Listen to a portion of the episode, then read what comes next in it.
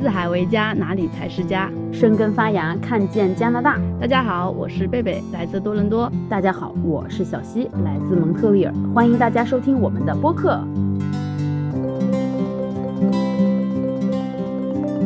这一期呢，想聊一下杨紫琼。虽然这个话题已经过去好几天了哈，但我们决定还是想要聊一下。就你知道，能在好莱坞活下来真的很难，能够达到这样的顶峰就更难了。这个世界其实是很残酷的，所以当杨紫琼取得这样的成就的时候，其实我跟小溪两个人都特别激动。没错，没错，尤其是当了解到她的历史，她这一次获奖的经历，包括她这一次的获奖的感言，都非常的吸引眼球，已经霸屏了各大的媒体公众号。哎，那我觉得我和贝贝也要聊一下我们的视角。对，这次我看到新闻的时候，马上去看了他的那个获奖感言嘛，其实真的很有感触。虽然短短几分钟，戳到了好几个特别能引起我们生活在北美的这些华人的这些共鸣的点哈。第一个就是我注意到他讲到说，他刚到好莱坞的时候，有人就给他贴上标签，说他是少数族裔，还对他能讲英语特别感到惊讶。所以，这个我觉得我们生活在这个北美的华人可能会很有感触，因为我们作为一个少数族裔，在日常生活中其实多多少少会感受到说，我们很难被主流社会看见，但很难融入这个主流社会。然后，特别是你要是能获得主流社会这么。高等级的认可，那真的是一件很了不得的事情。然后第二个，他在演讲中提到去年六十岁，在他演讲之前，其实我还不知道这件事情。然后他讲的时候，我就哎，就天哪！我说他竟然已经六十岁了。你在想，在这个演艺圈，不管是哪个国家的演艺圈，特别是对女性演员存在一个年龄问题，就是年龄越大，你这个机会肯定就越少的嘛。当然，现在这个现象其实是有改观，但是对大部分来说，这个年龄还是他们职业生涯的一个很大的限制哈。所以我觉得他能拼到六十岁，还能取得这么高的成就，我觉得对他很佩服。然后第三个点就是，也是霸屏，一开始就霸屏全媒体的点，就他说对着那个钢琴师说一句 “shut up”，然后还很呃用很坚定又很有趣的语气跟他说：“我可以把你打倒，对吧？”我觉得这个点为什么能击中大家的心，是因为其实他是打破了大家眼中的典型的那种。呃，亚裔民族低眉顺眼，然后不会看真的那种形象，所以一下子就霸屏了所有的媒体，让大家有种扬眉吐气的感觉，是不是？贝贝聊的这个呢，我也是，就是我这个人其实特别八卦，尤其比如说看到这些女明星呢，她现在这种表现，我就特别想知道，哎，她这劲儿是怎么来的？有没有可能为我们所借鉴哈？但是确实，你一查人家杨紫琼的这个经历，我觉得一般人可能真的还 copy 不了。就像贝贝提到的，她是，呃，六一年、六二年生人，其实和我爸我妈差不多大。但是你看人家今年还穿着礼服走红毯，身材维持的非常好，皮肤状态也不错。她是华裔哈，但是其实她是马来西亚人，她是在马来西亚出生的。然后跟跟大家讲讲，就是人家是。十五岁的时候就从马来西亚到英国去学芭蕾的，所以你可以想象说人家的这个家境还是非常非常的优渥的哈。所以其实他的身上我一直就觉得带有一种贵气，就是他这种贵气，比如说他去演那个《卧虎藏龙》里的那个于秀莲，他演那个《摘金奇缘》里那个婆婆，就是前一段时间。估计中国人、中国朋友不知道看过没有，但是老外这边很火，就是他把我们亚洲人的这个刻板印象放到最大，就是叫 Crazy Rich Asian，就说是亚洲人特别有钱，然后一个普通的美国女孩还是英国女孩我忘了，然后就回到这个亚洲要去面对她的这个婆婆，这个婆婆就是杨紫琼演的，就最后一出来，大家都说哇，这个恶婆婆的风采完全盖过了这个主角的这个女孩，就是她整个身上的那种贵气是人家从小。那种带来的，所以说他这次获奖的这个电影就这个《瞬息全宇宙》嘛，或者有人翻译，我觉得特别有意思，叫“妈的全宇宙”，就也就没有骂人哈，就是他在里面演一个普普通通的市井妇女的时候，我就觉得嗯，多少有点不搭。但是这个就很有意思，因为比如说你像他这种从小特别就是富贵人家出来的孩子，其实说实话哈，在演艺圈我感觉就是不是特别容易被认可，就是这种在。这个 show business 里特别容易引起共鸣的是什么呢？就比如说像咱们看以前那种《中国好声音》，一上来就说：“哎呀，我爸爸残疾了，我妈妈每天辛苦努力供我们姐妹什么几个读书，然后我现在来这里去实现我的梦想。”然后等，哇，他好惨，我要去给他投票什么什么的。像这种有钱人家出来的孩子，大家都觉得哇，你有很多退路啊，你不行的话，你就回家继承家产，也许你就是玩玩票而已啊，我没有什么同情分会给到你。我觉得他从二十岁他是选美出道的，会有一种这样的感觉，因为你不觉得他和那个时代所有的其实其他大明星，你像他和其实李连杰、周润发、钟楚红、张曼玉、林青霞，其实他们是同一时代的。但是如果你说推到那个时候，他的重量感觉没有那么大。觉得好像他没有这几个明星那么出名，但是你想想哈，那是一个在港片神仙打架的时代，他和那些人是齐名。但是你想想刚才我提到的那几个如雷贯耳的名字，现在他们都去哪儿了？要么就是就是隐退啦，要么就是做生意啦，要么就是现在可能出现在一些情怀类的节目。但是你看现在杨紫琼，她还在拍打戏。还在拍打戏，一个六十一岁和我妈妈同年的人，现在每天还在打，哇塞！不过这个其实我也有想到，可能这也是他作为一个富贵人家出来的孩子的一个特点，就是说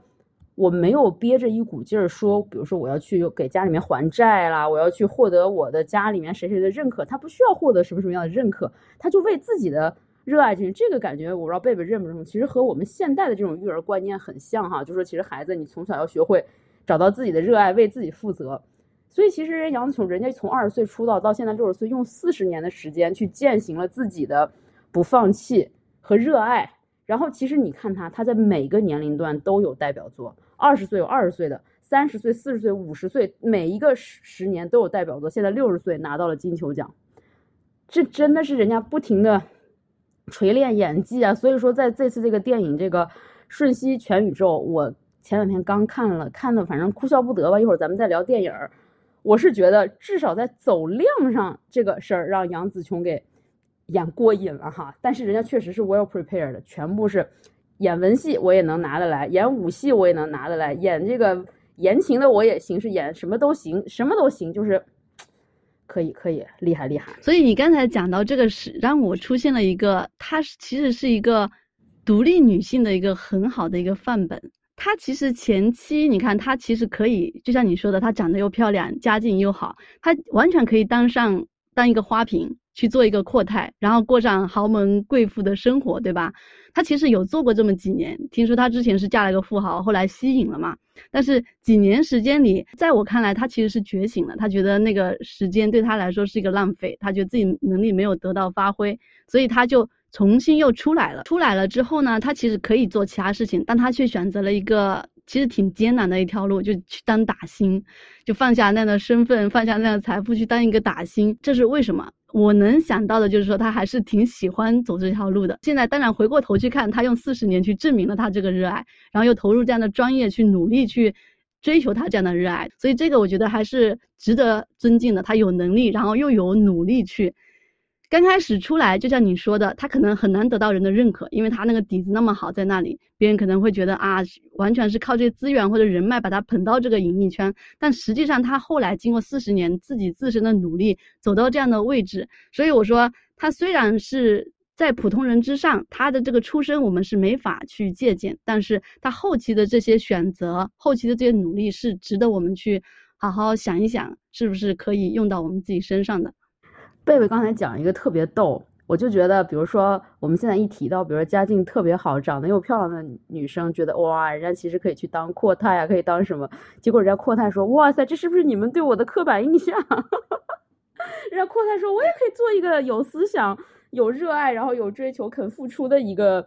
女孩嘛。我觉得确实是没错的，尤其是现在，比如说我自己去做一些采采访的，呃，比如现在的成功人士有很多。呃，比如九零后或者更年轻的，其实他们没有经过就是很痛苦的小的什么童年啊什么，人家就是在很优渥富裕的环境下长大，然后就去大胆的追求自己想要的东西，我觉得一点毛病也没有。对，然后他这个事情其实让我也想到这个孩子教育的问题，就你刚才说的，他为什么到后来就是呃能够这么长期主义的去坚持做这么一件事情？他如果没有一个很强的内驱力。单纯说想要认获得别人的认可，或者是想要追求什么财富，我觉得是走不了这么长的路的。就是他不缺这些东西，然后呢，纯凭热爱这种内驱力，促使他一直要比昨天好，然后去其实是要获得自己的一个肯定，获得自我的认可，这种内驱力我觉得很重要。所以，所以我现在在培养孩子的时候，也觉得就是保持他们的兴趣真的很重要。是这样的一个内驱力的问题。我觉得到了杨紫琼的这个阶段，她其实，比如说我们会赋予她一些意义，觉得她可能努力了四十年，要去向世界证明说，亚裔女性打星也可以在世界主流媒体里有得一席之地。但是我觉得她心里，我猜已经早就。过了这个阶段了，就像我也看他一些其他的采访，他说其实演完《瞬息全宇宙》的时候，他当时就特别感慨，他说为什么不让我在更年轻的时候演上这么好的一个角色？其实是没有这样的，没有这样的一个机会。现在这样等到这个年龄才等到了这样一个一个机会的到来，然后顺便被大家所看到了。不过其实我个人认为，就像女性哈，女性 in general。其实杨紫琼她算一个例外了，家里有钱，父母又明智又支持她，她是真的在追求自己的梦想。但是很多别的女性，其实年轻的时候，要么就是受困于家庭、孩子，或者是受困于一些有毒的感情，然后可能就放弃了自己的梦想。但是其实现在我们看到身边有很多人，包括贝贝前两天也做那个视频，有提到说，很多人在他的五十岁、六十岁、七十岁才攀上了他的这个领域的。人生巅峰，当然了，其实这个和人类的，呃，有效寿命的延长有关系哈。但是，其实如果你说你中途放弃掉的话，那么你是不是就失去了一个你的另一个平行宇宙的可能性呢？对不对？对我讲到这个年龄哈，我觉得特别特别想要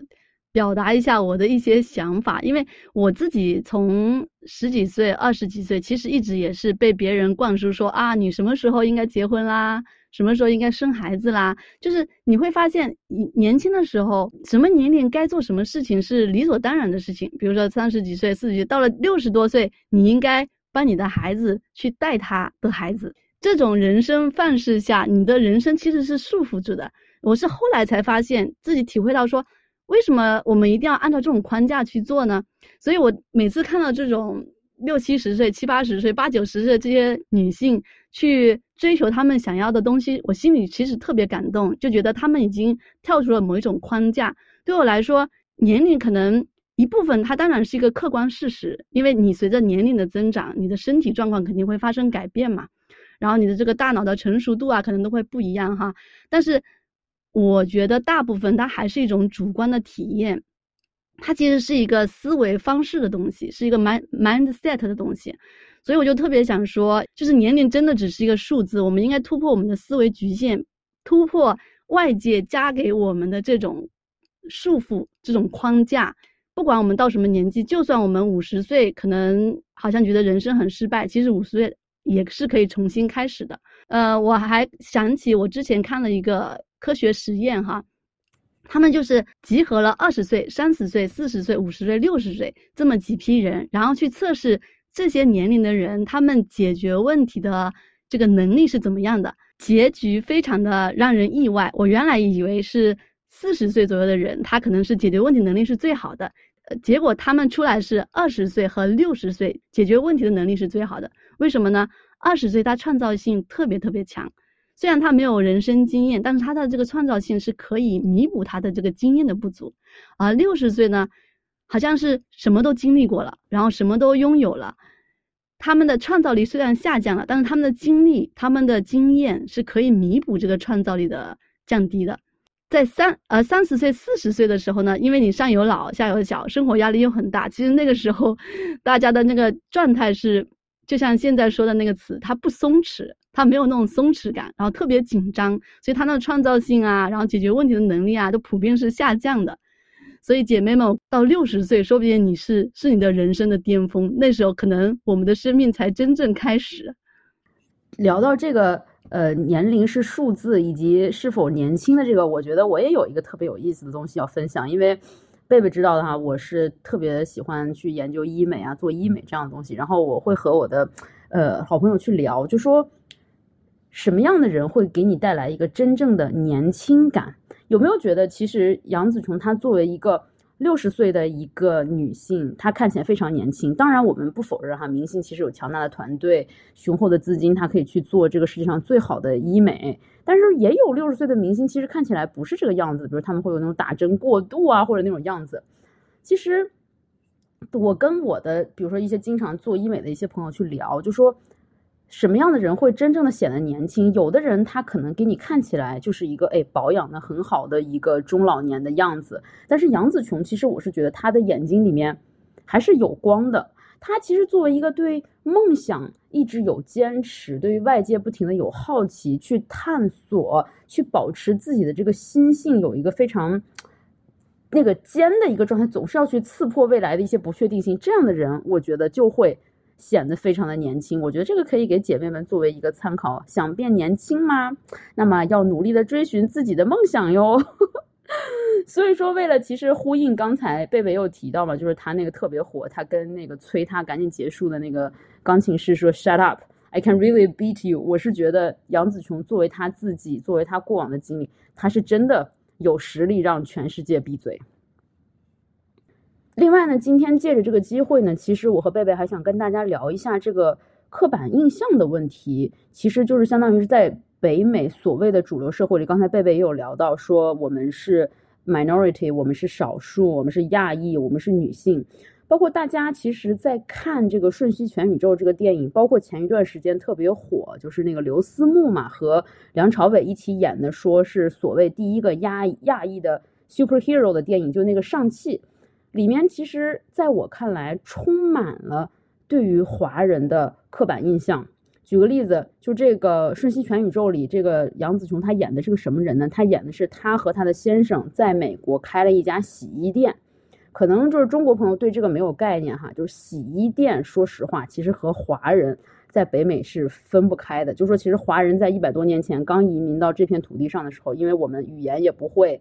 然后技术也没有，我们基本上干的就是开洗衣店的这个活。然后现在一百多年过去了，还是。离不开这个洗衣店呢，然后这个家里面有强势的母亲，有懦弱的丈夫，然后有一个叛逆的女儿，然后这个女儿叛逆最大的标准呢，就是找了另外一个女孩当女朋友，就是这个同性恋就已经对于华人家庭是一个最大最大的叛逆了。然后包括前一段时间刘思慕火了之后，他给加拿大一个特别大的奖项叫朱诺奖，开奖的时候在上面讲，哎呀，I'm Canadian，我是加拿大人，但是我也是中国人。我爱喝奶茶，什么什么之类。当时我听到这个，我就很不舒服。我觉得为什么要用奶茶来代替我们呢？这个奶茶就能代替所有的人吗？所以这个刻板印象的话，我真是觉得无处不在啊。包括现在这个电影，你看他们很在中国可能卖的不好，但是在这边还挺卖座的。毕竟你想杨紫琼都拿奖了嘛，就是这些刻板印象，他在打破着一些什么，但是他又在。加固着一些什么，我不知道贝贝这方面有没有感触。就我脑子里现在一下子跳出来的人就是刘玉玲，Lucy Liu。她现在不是在好莱坞也是，其实也是算已经达到顶峰的一个人嘛。但是刚开始的时候，她就是承受着这个亚裔女性，别人对亚裔女性的一个刻板印象。她一开始因为刚进好莱坞的时候很难嘛，所以别人给她安排的角色，你猜都是什么？就是呃妓女。然后餐馆的服务员，其实很早以前，几十年前吧，亚裔女性她其实跟这个色情化是联系在一起的，因为亚裔女很顺从，然后呢，可能满足这种男性的这种想象哈，所以它是跟色情联系在一起的。这是我想到的一个就比较典型的这个刻板印象。现在有改善，但是我觉得还是有存在这种刻板印象。你说刻板印象这个东西它是什么呢？以前我有读到一个说对于大脑生命科学的一个研究，就说其实大脑是一个非常懒的器官。为什么呢？因为如果大脑一动，其实它要耗费身体非常大的一个能量。我们其实有的带着从远古过来的这个基因，说我们其实活命是最要紧的，思考是第二步的，不要那么多的去思考，会很累的。所以说，其实这个刻板印象它是一个。简便的、迅捷的，可以让别人立马了解你的一个这个方式，在这个现在我们这个注重效率的一个时代，哈，好像更是想，我想马上就了解你，我想一秒钟知道你的所有的档案。有的人把这个东西现在就玩的很好，比如说，就是这两天还有一个，就是那个张彩玲，一个国国内的一个小网红，以前参加过《奇葩说》，一个铁岭小姐姐，我还挺喜欢的。她讲了一个故事，特别逗。她说她的婆婆马上要来中国来，就是拜访他们。她婆婆是加拿大人，她婆婆说：“哎呀，我不敢上中国的厕所，因为我在 TikTok 上看了，说外国人去到中国最不能适应的一百件事儿，第一个就是我们上不了中国的厕所。这个东西我们自己听起来都觉得滑稽极了哈。这个东西，这个说他肯定是说这个外国人不会蹲嘛，说外国人不会亚洲蹲。我有时候就觉得，你说这个人心嘛，它就像冰山一样，上面有十分之一，下面有十分之九。”在现在这个信息时代，看似我们非常的互相了解，我们了解信息的渠道有很多，但是这个快餐时代，我感觉就是上面的这个十分之一已经被扒了个干干净净了，但是谁又有时间、有耐心，真的愿意去了解下面的那个十分之九呢？我就觉得有的时候觉得非常的迷惑和迷茫。刻板印象，我我是这样理解的哈，就是举个例子吧，比如说我跟你十年前认识。我可能认识了那个时候的你，但是你是一直在变化的。而我呢，我们分开了之后，我就一直保留你原来的那个印象。比如说，像我们在自媒体上面，我们需要一个标签，让别人马上认识我们自己。这个标签我觉得是必要的，但是呢，同时造成了另外一个不好的地方，就是别人就会拿这个东西固定在那里，他不会跟着你的进步而去改变他的想法。必须要不断的通过后期。这种动态的分享信息的方式来去打破这个刻板印象，没错。所以现在就是怎么说呢？也有说，其实当我们年龄大了，我们就不再愿意去去交朋友了，因为觉得去跟别人更新这种信息很困难。当然，其实现在也有人在利用这个刻板印象，利用它带来的优势嘛。比如说，现在像杨紫琼，她又获得了金球奖，然后刘思慕呢也走到了大荧幕前。其实。这也是一个时代的一个反馈吧。比如说，现在这个时代，我们需要去迎合亚洲市场，那么我们就需要找到在亚洲演员里面领军的这些人物。那么谁能够符合我们的这些要求呢？然后现在在这些现役的演员里划拉划拉，就划拉出这么几个宝来，因为其他人都已经激流勇退了，是不是？所以说他们其实也是乘上了这个时代的这个风潮，然后利用自，希望我可以希望他们利用自己的。形象去带来一些什么，再去打破一些什么吧。包括像刚才你说的杨紫琼，其实她已经比较的相当的离经叛道了，不是在所谓的我们认认为的女性的道路上去走这样。然后他的这个获奖，比如说对我们这种一代移民，其实已经有一个很大的激励了，觉得啊，原来通过努力也可以是去能够获得一些肯定，获得一些成就的。但是我觉得对一点五代的移民、二代移民、三代移民，他的这种影响是更大的，因为当他小孩子看到荧幕上有出现跟他们同样的这个面孔的人，他们会觉得啊，原来我也是可以去成为他这样的人，会相信自己也是有同样的无限的可能的。贝贝其实刚才提到一个就是一点五代移民、二代移民的这个问题，其实他又让我想到和这个电影像杨紫琼、刘思慕。他们的这个事件带给我的一个感受，就是最近我在网上看到一个描述哈，我觉得特别的贴切，就是说我们作为非英语的人士，你去用英语阅读或者写作，就像是戴着橡胶手套洗碗。我跟大家稍微描述一下，因为当时其实这个我发了朋友圈，好多人就跟我表示有共鸣，就说首先，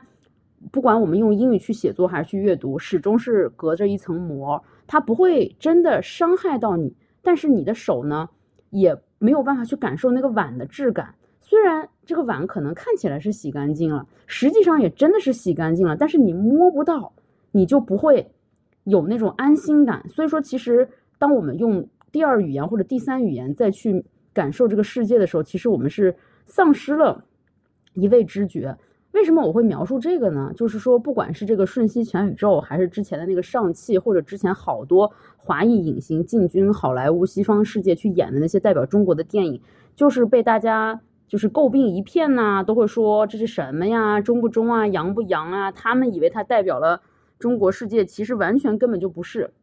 这个特别有意思，这个让我想到了什么呢？就是上一次我去多伦多拜访你的时候，贝贝，我之前不是去看那个。呃，安大略皇家博物馆吗，安大略皇家博物馆的旁边就在马路对面，还有一个陶瓷博物馆。我猜大部分人都不知道这个东西。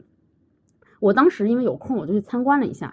陶瓷，中国的东西，对吧？尤其是古代的时候，肯定都是呃那个欧洲的贵族都是以拥有这个中国的陶瓷为荣。但是后来呢，他们也慢慢掌握了这个煅烧的技术。当时我进到那里面看。很多的盘子哈，远远一看，哇，中国的东西，感觉心生喜悦，好开心。一过去看上面的图案，都是什么狮子啦、独角兽啦，就是他们本地的那个图腾。我当时就觉得，嗯，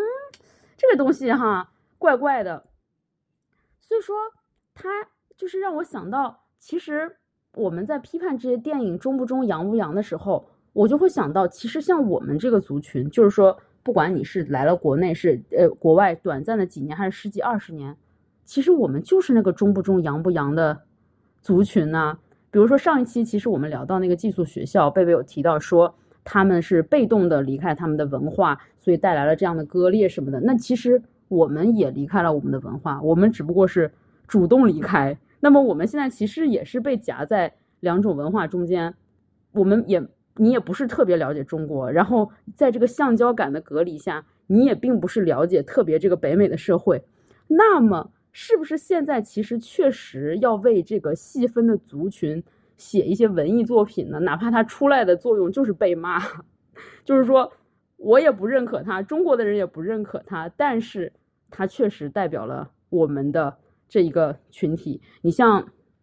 杨紫琼，刚才有提到，其实她是马来西亚华裔，她并不是。中国人，而刘思慕呢？他是五岁的时候就已经移民到加拿大，他是一个非常典型的一个一点五代的移民。对我特别同意你说的这种中不中洋不洋，我现在也越来越有这种感受。但是呢，你知道这个东西有另外一个优势，就是有中国的这种优势，像是中国父母带给他的。另外呢，他们又结合了西方的这种优势，所以在一点五代移民，你会发现成功的人特别多。然后你看，我们现在在加拿大或者是在北美哈，很多特别成功的，然后呢能够被大众认识的那些人，你看他的背景，很多都是一点五代的移移民。就是还有另外一个点呢，就是因为我现在对女性主义很感兴趣嘛，然后也非常想要倡导他们这种理念，就是因为女性主义它里面涉及到，它并不是说只是在倡导男女平等，它其实还是一个有广泛的含义的，它里面。涉及到一个种族歧视的问题，这个东西其实是可以帮助我们的下一代，去怎么样更好的在这个主流社会中，以少数族裔的身份在主流社会中争取到他们更多的权益的。它不是靠个人去对抗，而是我们整个群体帮助他们一起去对抗这个体制性，去改善这种呃这种体制性的歧视，这样子我们的整个族裔才能发展的更好。我们现在虽然已经出来了，可能在这边就像你说的是这个橡胶人，但我们已经形成了其实是一个有一定数量的群体了。那我们这个群体其实是可以团结起来，在这里变成一个有影响力的，然后能够说参与到主流社会里面的人。现状一直在改善。你看到我们前段时间在聊的，像这种很多华裔都进入。呃，这个政坛成为议员呐，然后看有些华裔也是很厉害，已经成为这种上议员，他们都已经可以在政坛上，呃，表达自己的意见了，能够发表自己的观点了。我就看到每次看到这些新闻，看到这些事情，我就觉得特别激动。就我们的未来其实还是很闪亮的。是，这个可能真的是要未来需要我们的孩子们，甚至到他们的孩子们，再慢慢去，呃，争取的一些东西吧。因为其实，在刚开始最开始出国之前，我又开始有点悲观了哈。大家都说说一代移民是牺牲品，因为当时我肯定觉得我不能同意这件事情。但是现在确实看来，我们自己的呃思维方式、意识形态，在我们非常小的时候已经形成固化。我们其实也要努力的，也许像杨紫琼那样子，去不停的去打破自己，去保持自己很尖锐的那个状态，去吸收新的东西，因为。我们也还有非常长的寿命要走，我们还有很多的山峰要爬，也许我们未来还有很多好的东西在等待着我们，你说是不是？那么今天这个话题我们就聊到这里，不知道我们的读者们，你们有看《瞬息全宇宙》吗？你对杨紫琼的表演有什么样的感触呢？或者说你对刻板印象这个话题，你有没有什么奇妙的观点可以来跟我们分享？或者说，你对我刚才说的橡胶感的这个话题有没有什么感受呢？也欢迎你给我们留言讨论。那么今天我们就聊到这里啦，谢谢大家的收听，下期再见喽！下期再见，马上就要过中国新年了，我和贝贝在这里提前祝大家新年快乐，拜拜。